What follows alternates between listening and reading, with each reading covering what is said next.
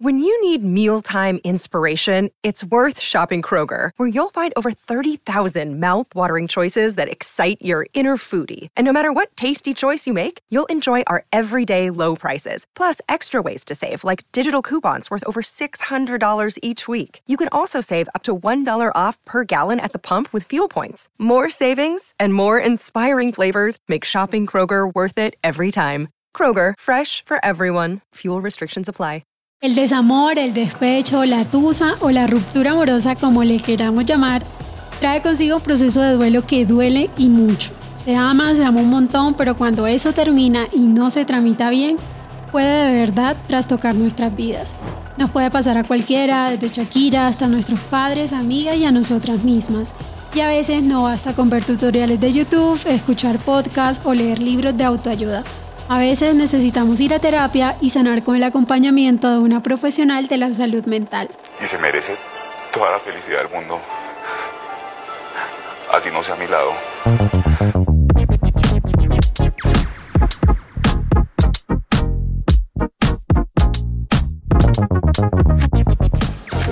Mi nombre es Pilar Cuarta, soy coordinadora de género y diversidad del espectador. Hoy estaré conversando con Laura León, Laura es psicóloga de la Universidad Santo Tomás, con maestría en psicología clínica y de la familia, terapeuta familiar y con amplia experiencia en atención individual y de parejas. Bienvenida, Laura.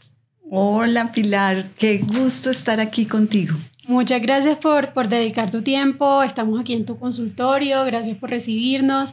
Em, empecemos hablando de cómo te ha ido a ti con las rupturas amorosas, si ha sido una o más, eh, y qué tan difícil ha sido salir de ellas para ti. bueno, claro que ha sido más de una. Eh, por fortuna ya hace rato no, eso fue en la época de juventud, sí tuve algunas tusas bastante complicadas, em, pero creo que, que, bueno, que eso se va aprendiendo también a, manejar. La primera fue la más dura sin lugar a dudas y se demoró un tiempito en pasar. Un tiempito es como un año por ahí.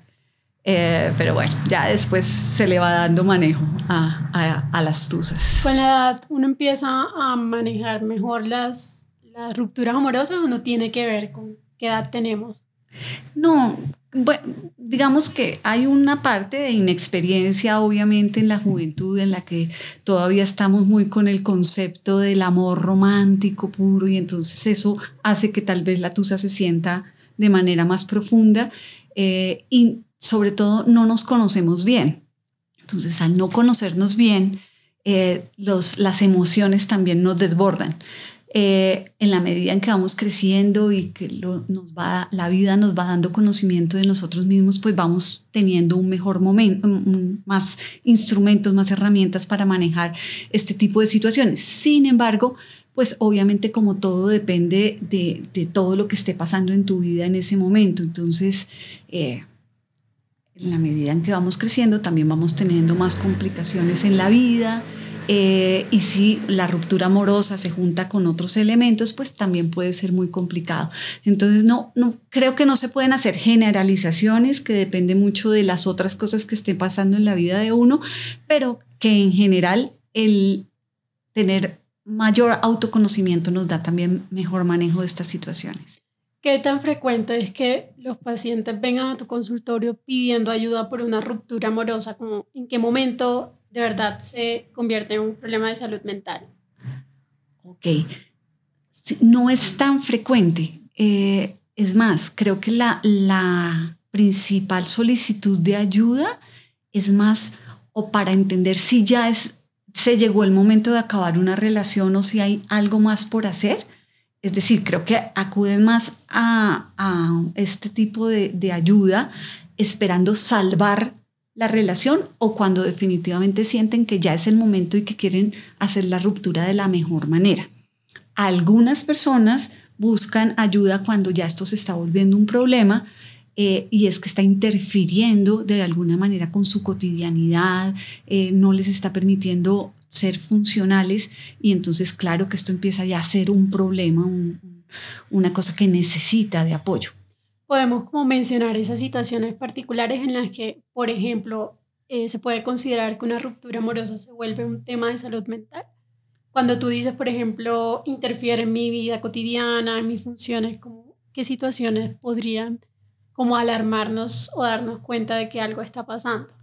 Ok, pues digamos cuando la persona empieza a sentirse tan triste que no tiene la fuerza suficiente para levantarse, eh, para emprender las labores del día, para cuidar de sí mismo, asearse, eh, cuando el tema de, por ejemplo, comer se vuelve también un, no quiero, un no me provoca, eh, cuando cosas como el trabajo se ven eh, afectados, entonces la persona irrumpe en llanto en medio de cualquier reunión, no es capaz de concentrarse, no es capaz de responder con las obligaciones.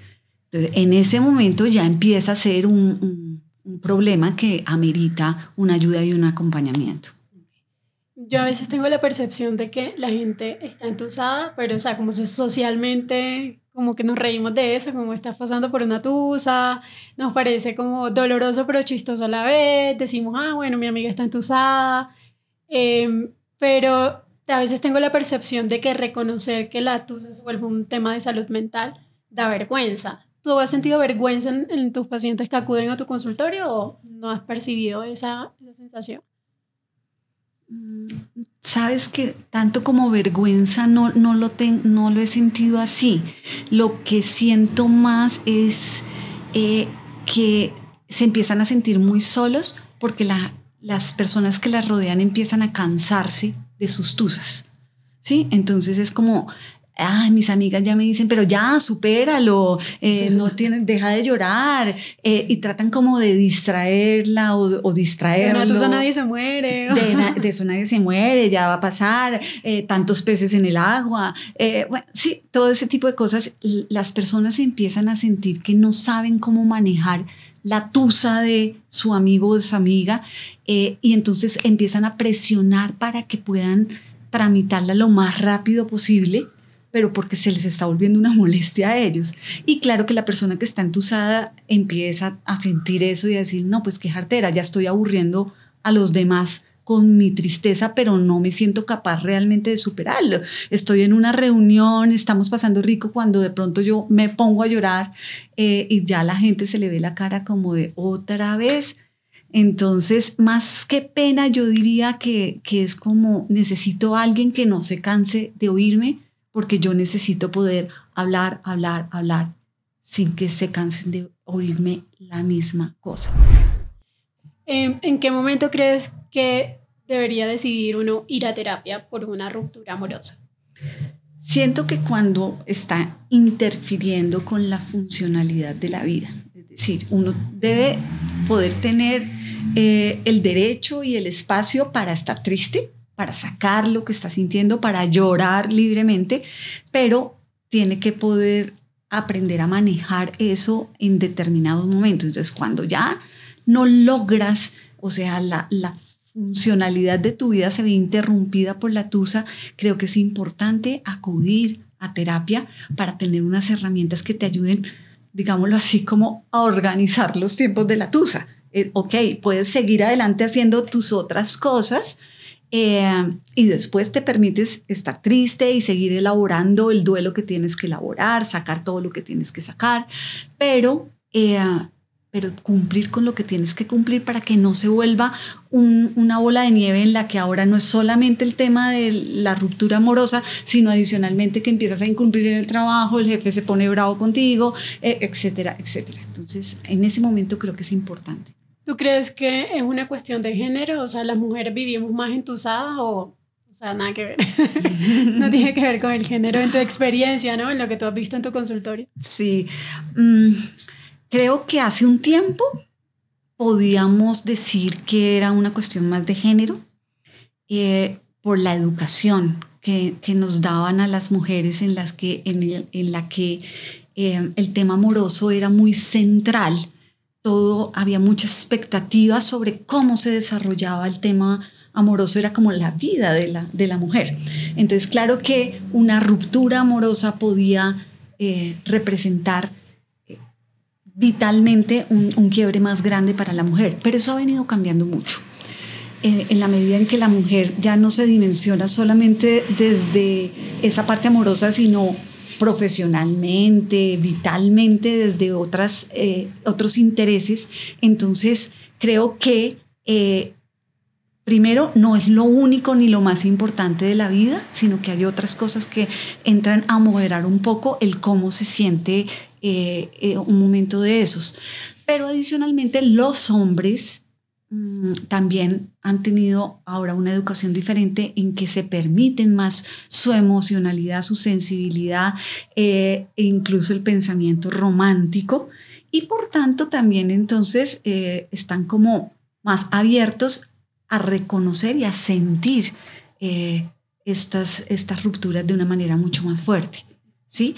Creo que los hombres estaban menos acostumbrados a que las mujeres fueran las que tomaran la decisión de terminar con las relaciones, como que veía uno más antes que eran los hombres los que tomaban las decisiones y la mujer se desmoronaba. Ahora creo que está más equilibrado eh, y casi que te podría decir que en este momento siento más afectados a los hombres que a las mujeres. Em, ¿Qué tips rápidos le podrías decir a una persona está pasando por una ruptura amorosa, como que debería saber de lo que está sintiendo y de lo que viene después? Em, bueno, lo, primero es entender que es un duelo, es un duelo completico, es una pérdida y que por tanto va a pasar sí o sí por todas las etapas que tiene un duelo, ¿sí? Que es el shock, la negación, la rabia, em, la tristeza, para finalmente llegar a la aceptación. Esto no es una cosa lineal, no es que ya sentí rabia, entonces ya no vuelvo a sentir rabia. No, rabia, tristeza, rabia, negación, ¿sí? Me voy moviendo, me voy devolviendo y voy tramitando eso. Entonces, hay que vivir el duelo completo. Tratar de saturarse de, de distracción para no vivir esas etapas del duelo, lo único que hace es o aplazarlo o prolongarlo. A irse de rumba, emborracharse, ¿eso aplica como distracción o...? Claro, aplica como distracción, como no quiero entender el momento por el que estoy pasando, simplemente no lo voy a pensar, de esta salgo como sea y entonces rumba furiosa, eh, actividad todo el tiempo. Tinder full. Tinder full y yo lo que voy es a salir con todo el mundo y todos los días tengo una cita nueva y bueno, pues ese es un no darse tiempo para asimilar lo que está pasando en el corazoncito, en la mente, en todo esto y, darle espacio a que evolucione y a, que madure y que se suelte de una manera natural. ¿Sí? Entonces, lo primero es eso, entender que es un duelo, que hay que vivirlo completico y que entre más rápido, digamos, lo viva completo, mejor. Rápido, entre comillas, no hay que afanar los procesos, hay que darles el tiempo que necesitan. Ahora, tampoco hay que alimentarlo, ¿sí? No es como, pues, claustrarme, no hablar con nadie porque estoy en meditación profunda, pues tampoco. No, necesitamos tampoco aumentar la, eh, el, el dolor, pero sí reconocer el que hay y vivirlo, ¿sí? Ahora, otro tema muy importante en este momento, las redes. ¿Qué hacer con las redes? Digamos que siento que ahí hay como dos posturas diferentes. Hay colegas que invitan a que se sigan viendo todas las redes, a estar... A eh, todo el tiempo. Todo el tiempo porque es una forma de eh, afrontar, enfrentar. Es ya, supéralo. ¿Sí? Es, sí, está con otra persona. Sí, está saliendo. Eh, lo estás viendo y que eso les puede ayudar a, a salir más rápido. Yo no comparto esa posición siento que, eh, pues que la información que tenga que tener ya la tengo eh, y que a veces el estar todo el tiempo pendiente de las redes no nos permite tomar la fuerza suficiente para dar eh, los pasos que tengo que dar. Entonces, un poco, no desde la negación, sino desde el permitirme fortalecerme, estar más conmigo, más centrado en mí y no en el otro, la otra, eh, para poder salir de ese momento.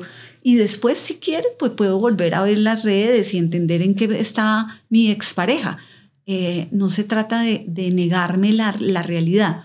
pero sí siento que hay un momento en que es muy doloroso, ¿sí? Si, si tú todavía estás enamorada, enamorado y quieres seguir con la otra persona y la otra persona no te quiere ver ni en pintura y ya está saliendo con otras personas, pues realmente es que resulta muy fuerte estar viendo todos los días eso y además es que no se queda solamente viendo la persona, sino haciéndole seguimiento a cada una de las personas con las que está saliendo. Entonces sí, me parece que yo recomiendo tomar distancia de redes eh, con esa persona.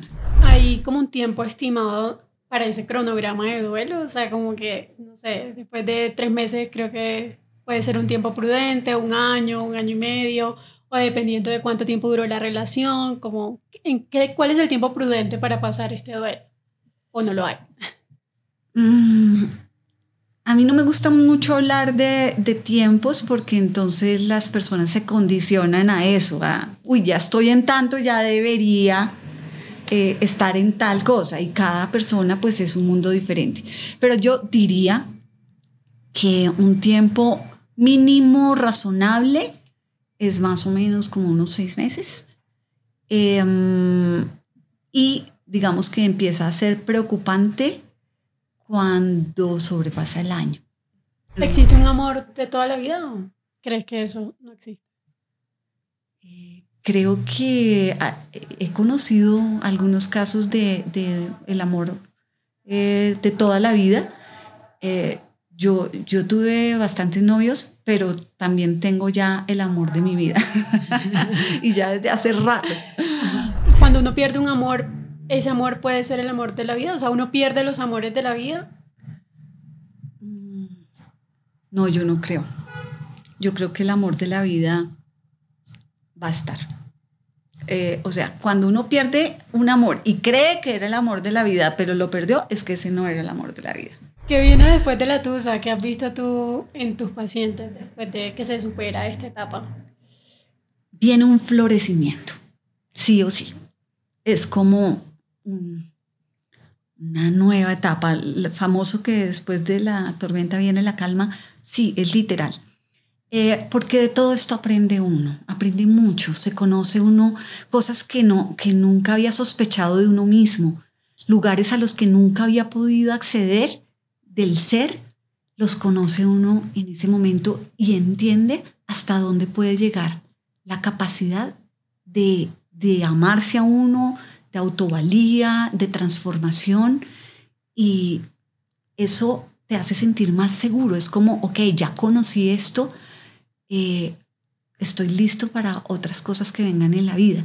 Entonces, siempre, no, no conozco un caso después de una tusa que no haya sido de un gran florecimiento. Eh, para ir terminando, ¿qué le dirías a quien nos está viendo y escuchando y acaba de terminar?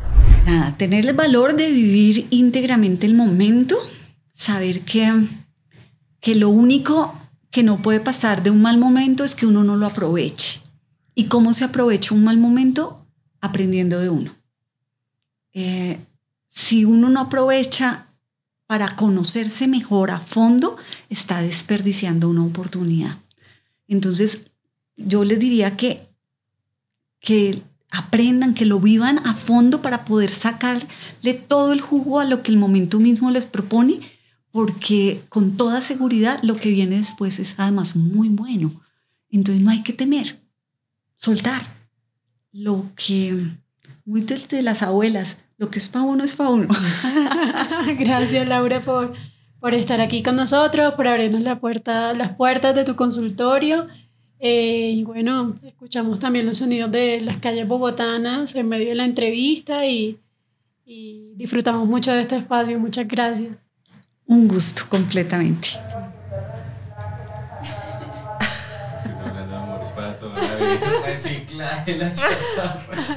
Muy metafórico.